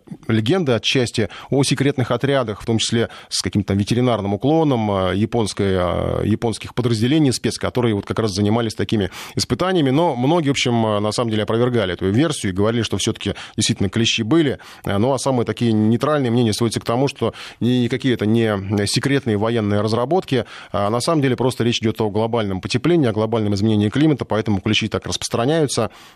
Э, и поэтому, в общем-то, их раньше, наверное, в таком количестве не было, и в таком количестве заболеваний не было, в таком количестве не разносились они э, по планете, так что во всем виноват климат. Впрочем, конечно, будет, безусловно, э, версии со, со секретными испытаниями, с секретными экспериментами, они всегда завораживают. Мы, конечно, последим за расследованием, которое, если в Америке оно случится, что они там раскроют, потому что, может быть, раскроют какие-то интересные факты, в конце концов, о работе Пентагона. Сейчас по нашим темам информация про мошенников довольно любопытная. Оказывается, аферисты продают продают карты известного, э, известной топливной компании и предлагают скидки на бензин. Э, даже открыли своего рода такой сайт-приманку, э, причем выглядит он вполне убедительно. Многие, наверное, даже поверят, потому что сегодня открывали специально его, даже предлагают некие безопасные защищенные платежи. Суть в чем? Предлагают купить карточку с, для оплаты бензина на заправке. Сразу, конечно, ты через интернет бензин не получишь, ты получаешь некие бонусы, которые можно перевести потом на какую-то карту, там уже непосредственно приехав на заправку, причем на самом сайте э, не просто э, фотографии каких-то там предложений карточек, там руководство компании представлено нефтяной, крупной. Предложение самое, главное, заманчивое тем, что буквально за полцены можно заправить автомобиль, причем сразу обращаешь внимание, ну, человек невнимательно не заметит, но счетчик якобы довольных клиентов постоянно меняется. То он там 200 человек, то 300, то 400, то в меньшую сторону, то в большую, что, конечно, довольно странно выглядит. Что выйдет, если заплатить деньги, расскажет наш корреспондент Александр Санжиев. Бесплатный бензин только в интернете. Соцсети активно продвигают пластиковую карту, с помощью которой, как утверждается, можно на заправке получить 50% скидку. Для участия в аттракционе невиданной щедрости необходимо провести онлайн-оплату, ввести данные банковской карты и подтвердить транзакцию с помощью секретного кода. Самый дешевый сертификат стоит 2500, а дорогой 9900. Этими деньгами можно оплатить половину стоимости бензина. Те, кто долго думают, могут не успеть предложение ограничено. Тут же под описанием отзывы якобы довольных клиентов. Действительно, все работает, полный бак и полный кошелек. Приятно. Только приехал с заправки, карту выдали, тут же заправился. Все отлично работает. Взял на 15 тысяч. Моей малышке хватит на все лето. Ура! Я очень скептически относился к этой затее, но супруга настояла. Взяли на 5 тысяч, но что-то уже жалею. Нужно было брать больше. А на 10 тысяч уже почти закончились. Сколько человек уже приобрели такие карты, доподлинно неизвестно. Однако на кассе АЗС всех их ждет фиаско. У известной сети заправок попросту нет таких акций, а от ее имени действуют неизвестные лица, сообщили в пресс-службе нефтяной компании. Это сайт мошенников. Просим проявлять осмотрительность при общении с незнакомыми адресатами, сверять информацию в предоставленных документах с официальными сайтами ПАО «Лукойл» и доступными через них сайтами дочерних организаций. Компании и организации группы «Лукойл» не несут ответственности за нежелательные последствия, которые могут возникнуть в результате использования информации, полученной из недостоверных источников. ПАО «Лукойл» предпримет все необходимые меры правовой защиты своих законных интересов. Участие в акции аферистов может привести не только к приобретению виртуальной карты пустышки, но и даже к настоящему финансовому краху. После ввода всех данных банковской карты, что в данном случае и требуется, преступники могут получить доступ к счету, говорит руководитель банковской секции Финпотребсоюза Михаил Беляев. Вот эти вот цифры и вот эти данные, они открывают доступ ко всему вашему карточному счету. Не просто вот эти деньги, которые вы перевели, вы их потеряли, это совершенно однозначно, но это как раз открывает канал для доступа к остальным деньгам, которые э, лежат на счете. И, собственно, на это и в основном рассчитаны действия мошенников. Не просто на то, чтобы взять с вас вот эту небольшую сумму, а для того, чтобы списать оттуда все деньги под ноль. Ну а тем, кто все же попал на удочку мошенников, придется, скорее всего, распрощаться со своими деньгами. Разбирательства только отнимут время и нервы. Вернуть списанные деньги практически нереально, продолжает руководитель банковской секции Финпотребсоюза Михаил Беляев. Уходит все к мошенникам в одну сторону, там потом прогоняется через целую систему компаний счетов, то есть там все это продумано, и концы там как правило, там задействованы какие-то офшоры, и длинная цепочка, и, в общем-то, этот след теряется. Пострадавшие, которые попались вот на эту удочку, получают плохой платный урок и, может быть, назидание всем остальным, чтобы такие действия не повторялись. Финансовые эксперты рекомендуют перед приобретением платных карт проконсультироваться в самой компании, от имени которой и предлагается акция. Подробности предложений можно узнать либо на кассе, либо связаться по телефону, указанном на официальном сайте. Главное не поддаваться ажиотажу, который, как правило, и устраивают аферисты. Александр Санжиев, Вести ФМ. Ну, спасибо за сообщение, которое присылаете, и даже спасибо за уточняющие, хотя э, эти уточнения ваши, они не совсем точные. В частности, вот пишут по поводу темы поставок самолетов в Турцию, что говорят про Су-57 и МиГ-35, и что Су-35, о которых вот говорили как раз у нас там в Совете Федерации, которых я говорил, якобы взамен F-35, что их не существует. Э, посмотрите справочные материалы, хотя бы если просто незнакомые, потому что, ну, существует, э, или вы просто пропустили, по-моему, 2008 год, когда они были э, запущены, когда был совершен первый полет. А Су-57, о котором вы говорите, его никто не продаст Турции просто потому, что это суперсовременный самолет, он только э, недавно поставлен на вооружение. Но, безусловно, э, внимание ваше и американцев будет к этому приковано, потому что, ну, страхов слишком много нагоняется. Что касается страхов американских, вот мы говорили про клещей, э, русских хакеров, фейсапа, в общем, все, что, кто задает информационную повестку, они сами охвачены страхами в США, стремятся заразить этими страхами окружающих. Ну, вот пример еще напоследок перед выпуском новостей. Священник изгоняет злых духов из палаты представителей. Днем ранее там обсуждали резолюцию, осуждающую Трампа за расизм, зла накопилось столько, что пришлось звать святого отца. Это была трудная, напряженная неделя, когда темные силы, как оказалось, проникли в палату представителей. Во имя всех святых я изгоняю духов тьмы из палаты представителей. Я изгоняю дух уныния, который лишает надежды тех, кто добр. Я изгоняю дух мелкого раздора, который омрачает чувства и желание плодотворно работать для решения проблем, которые связаны с деятельностью палаты представителей. Я изгоняю всякую грусть, вызванную разочарованием. Она вредна для благородной работы, которой должен заниматься каждый из представителей. Пусть ваш дух мудрости и терпения обрушится на всех, чтобы духи тьмы не поселились среди нас. Пускай лучше дух братства, дух любви к нации и к своим коллегам наполнит силами ангелов, которые живут внутри нас, во имя лучшей работы на благо народа. Информ Бистро с Николаем Осиповым. Ну и еще одна тема недели – это спор вокруг детских площадок, кого на них пускать, кого не пускать. Речь даже не об асоциальных элементах каких-то, которые там периодически появляются, а о детях, чужих, своих. А поводом послужил э, инцидент в Одинцове, где мужчина попросил подростков э, из другого квартала удалиться с э, футбольного поля возле его дома, а потому что ну, на этом поле могут играть, тренироваться, по его мнению, только дети, проживающие в близлежащих домах. Решение его, на самом деле, как выяснили наши корреспонденты, несколько спорное, потому потому что если площадка находится на закрытой э, придомовой территории, то она все-таки относится к жителям действительно это только этого дома. Если же это муниципальный объект, то э, на него, э, как говорят, по крайней мере, юристы, имеет право входить э, любой желающий. Как обороняют горожане качели, тренажеры, детские горки, расскажет Сергей Артемов. Один из дворов между двумя жилыми башнями на Нижегородской улице. Вокруг чугунный забор. Ворота для машин на магнитном замке и рядом калитка с кнопками кода. Но нажимать ничего не нужно. Блокировка калитки отключена. Зайти может любой желающий. Утро дождливо, на улице почти никого. Только молодая мама с коляской Ольга. Ей, а больше ее годовалому сыну, незваные гости под окнами досаждают, по ее словам, частенько. У нас тихий, спокойный двор. Ходят мамы с колясками, играют, бегают детишки. Но иногда, особенно по вечерам, сейчас лето, приходят очень неопрятные молодые люди, явно уже переростки, это не подростки, с пивом, с сигаретами, я даже не знаю еще с чем, ссорят с семечками. И после них остается вот этот весь мусор, где даже ребенка стыдно выпустить, не говоря уже, ну, нам-то людям плохо не ходить. Мы платим за дворника, чтобы он убирал, собираемся всем домом. А тут приходят люди, иногда вот просто мимо идут и заходят в двор. Калитку мы не запираем, потому что калитка внешне кажется, что закрыта, но она открыта. Видимо, пользуются этим, заходят, открывают и садятся там и мусорят. Чуть ближе к центру Москвы уже улица Таганская. Во двор этого дома просто так не пройти. Приходится ждать, пока кто-то выйдет через калитку с кодами, проскакивать внутрь. Между ухоженных клумб с цветами неспешно выгуливает свою собачку пенсионерка Наталья Петровна. У вас вот во дворе чисто, да? Ну, я считаю, что да. И посторонние не ходят люди?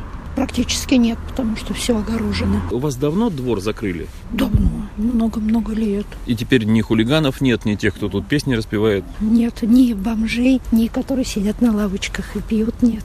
У нас вообще все очень цивильно. Жильцам дома тратиться на ограждение особо не пришлось. К самой широкой внешней стороне примыкает массивная стена Покровского монастыря. Поставили ворота в арке и получилась уютная территория только для своих. Такую же можно обустроить практически в любом дворе, закон это не запрещает. Говорит юрист юридической компании Глазунов и Семенов Вадим Паутов. Если собственники многоквартирного дома заинтересованы в том, чтобы оградить каким-либо образом свой земельный участок, свой двор, им нужно будет принять решение не менее двух двух третей голосов от общего количества жильцов, и пойдет процедура согласования, то есть это заборы, шлагбаумы и так далее. Это согласовывается на уровне администрации, района, города, в зависимости от э, территориального нахождения. Многих инициаторов обособления пугает угроза начисления дополнительного земельного налога за всю территорию двора. Пусть и поровну на всех жильцов дома, но сумма получается немалая. На деле это заблуждение, говорит руководитель практики земля, недвижимость строительства юридической фирмы «Интеллектуальный капитал» Евгений Пугачев земельный участок начинает принадлежать собственникам многоквартирного дома, который располагается на этом земельном участке с момента регистрации права, ну, то есть в силу закона. Они изначально являются собственниками и несут установленное законом бремя содержания земельного участка.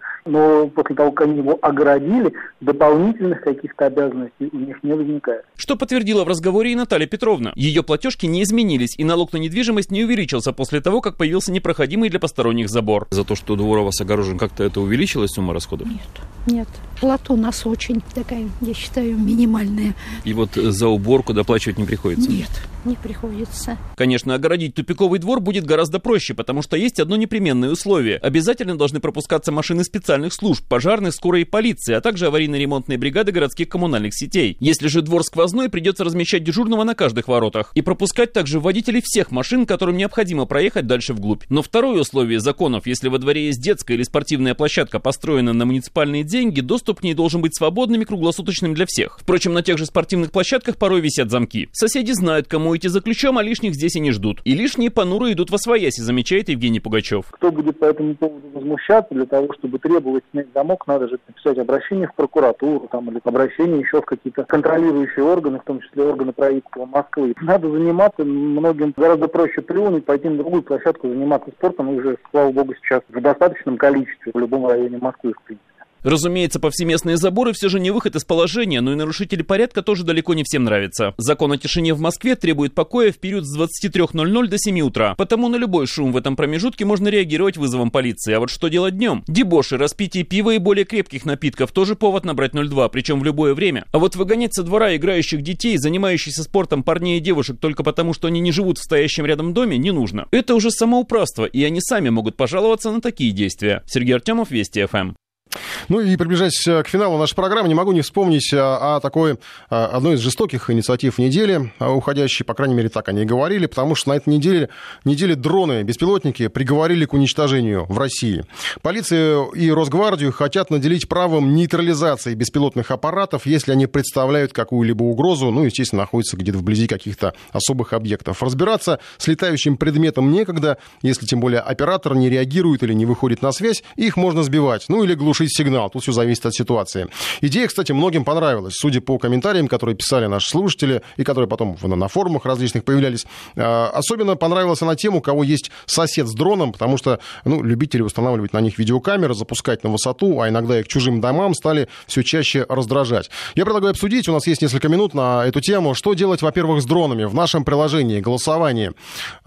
Пусть летают, первый вариант ответа. Сбивать повсеместно, второй вариант ответа. И третий вариант, он такой нейтральный, как многие любят, жестко ограничить зону полетов. Ну, чтобы вот летал там, где как бы ему разрешено летать. Голосуем в приложении. Плюс 7 903 170 63 63 наш портал. И 232 15 59, код Москвы 495. Я думаю, что мы успеем несколько звонков принять от наших слушателей.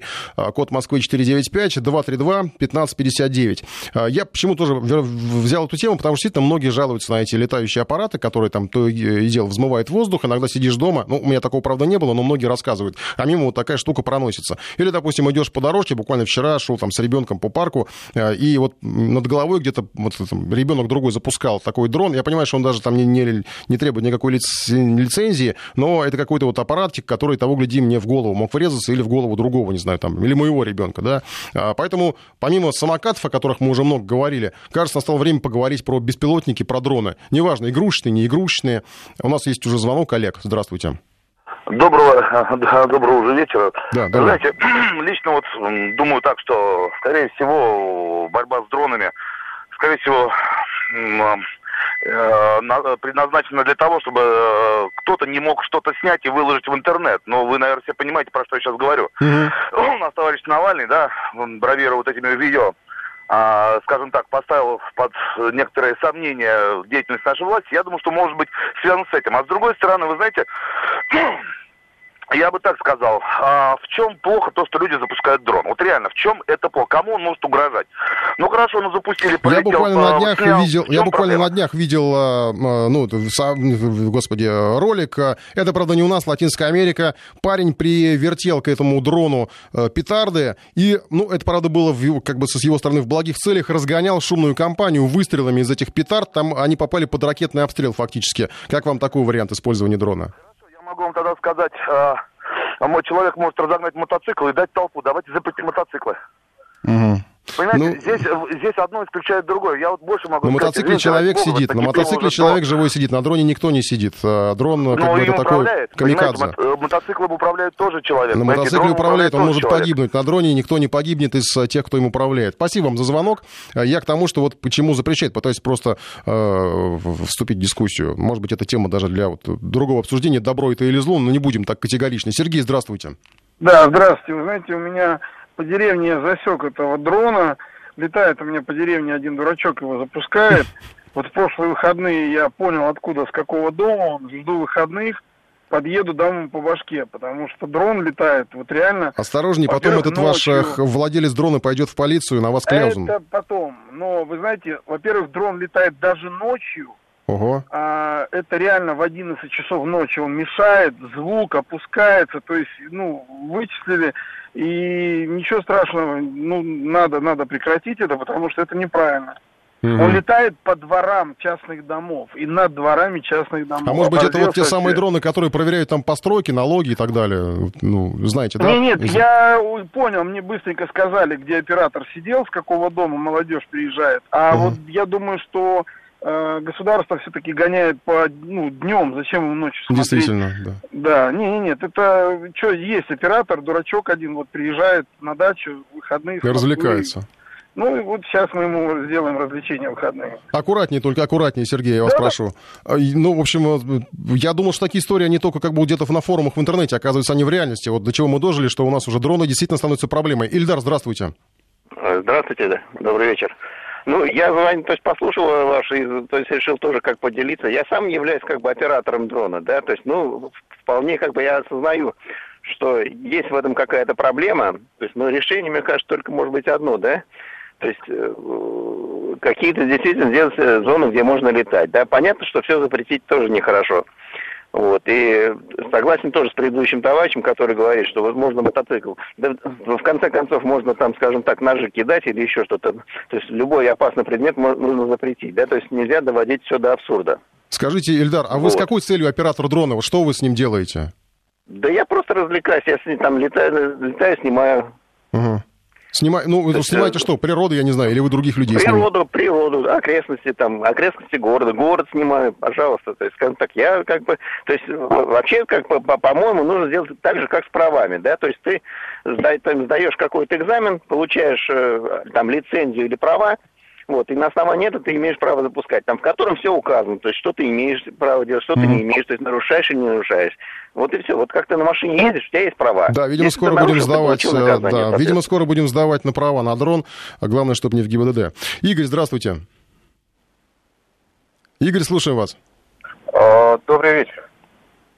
А, вы вас, да. знаете, э, да, у меня сложилось такое впечатление, что просто власти это запрещают из-за того, что они боятся, что сейчас везде э, в соцсетях появились э, вот эти, как сказать, информация о том, у кого какие дворцы, у кого какие Ну, это большие да, это уже нам, это уже нам далее. говорил Олег, один из слушателей, но как-то сомнительно это все выглядит, потому что, ну, если надо, ну, я не знаю, сейчас Google карта есть, пожалуйста, вам любой дворец, э, пирамида египетская, что угодно. Ну, может быть. понимаете, то есть э, э, специально никто не будет этим заниматься, там, смотреть, а когда выкладывается это все, все в соцсети на всеобщий просмотр, Мгм. как бы это все, ну, доступно.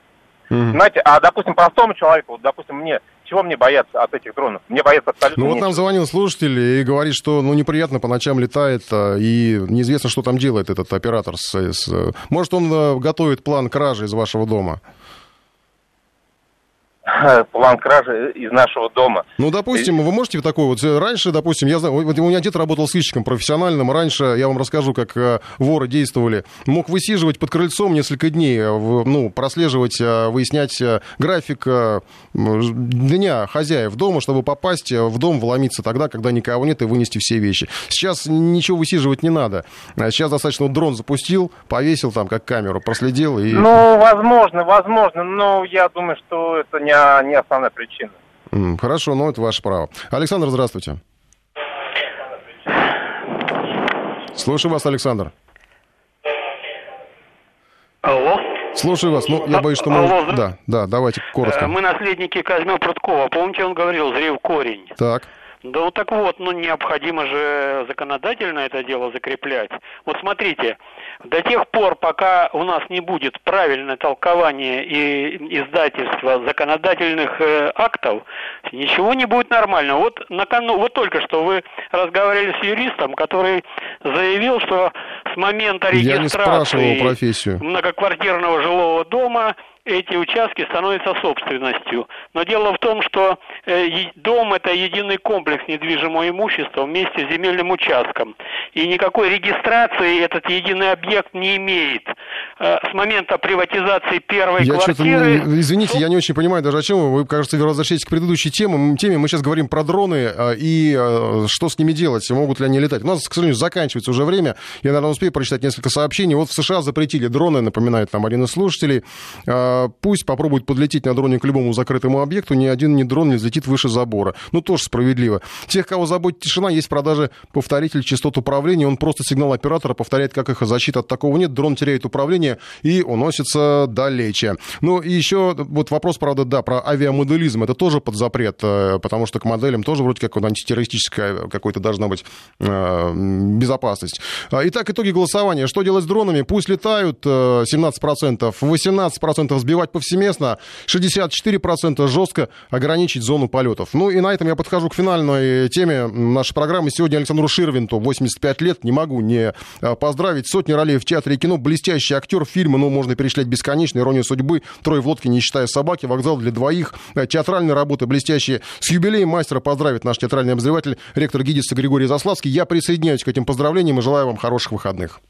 Александр Анатольевич Ширвинд, красавец. Красавец-мужчина, он и сегодня в этом отношении возраст надо отдать актеру должное, а актер в полной мере отвечает за свою внешность. Так вот, зрелые его сегодняшние годы оказались не помехой, и сегодня в свой, страшно сказать, 85-летний день рождения Ширвинд красавец, шармер, не изменивший себе и своей маске усталого, многознающего философа, печального ирониста, циника, но в душе, конечно, романтика. Только эти романтические свои душевные порывы он рано научился скрывать. В какой-то какой-то момент и довольно рано за эту маску ухватились режиссеры и стали использовать Ширвинта, так сказать, по прямому назначению. Так Александр Анатольевич сыграл ресторанного пианиста в вокзале для двоих у Рязанова. Таким примерно с небольшими отклонениями в ту или другую сторону он появился в картинах «Трое в лодке, не считая собаки», да и в «Бабнике». Вроде бы совершенно разные герои, совершенно разные авторы. И даже страны и эпохи, можно сказать, кардинально противоположные. Там старая добрая Англия, тут перестроечный СССР, а Ширвинд один можно сказать и бросить упрек актеру, что это он играет одинаково, как написал в одной своей эпиграмме, правда, не про Ширвинта, его товарищ и партнер Валентин Гафт, но скорее это режиссером по душе и по вкусу пришелся этот актер и персонаж, печальный, одновременно бесконечно рассыпающий шутки направо и налево. Ширвинт не только актер, не только уже многие годы худрук театра сатиры, про который, когда он только-только его возглавил, он тут же и пошутил в своем духе печально, что, мол, какая нынче сатира, какой театр сатиры, сегодня это может быть театр имени сатиры или театр памяти сатиры, но тем не менее с большими или меньшими победами он руководит им уже многие годы. И не в равной, а может и в большей степени Ширвин при этом человек театра,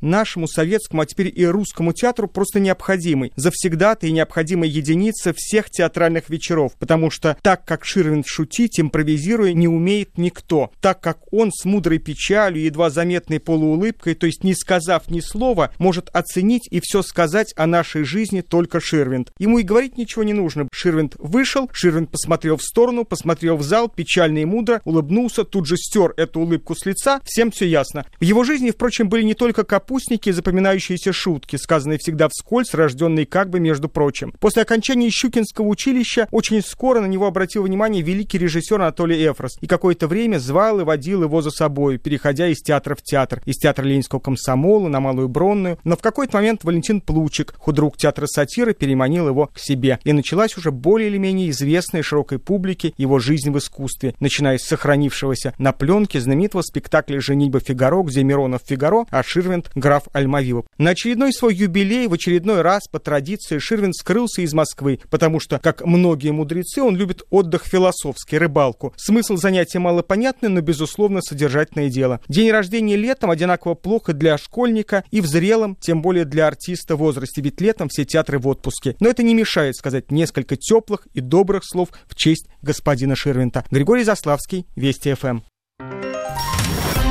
Информ Бистро.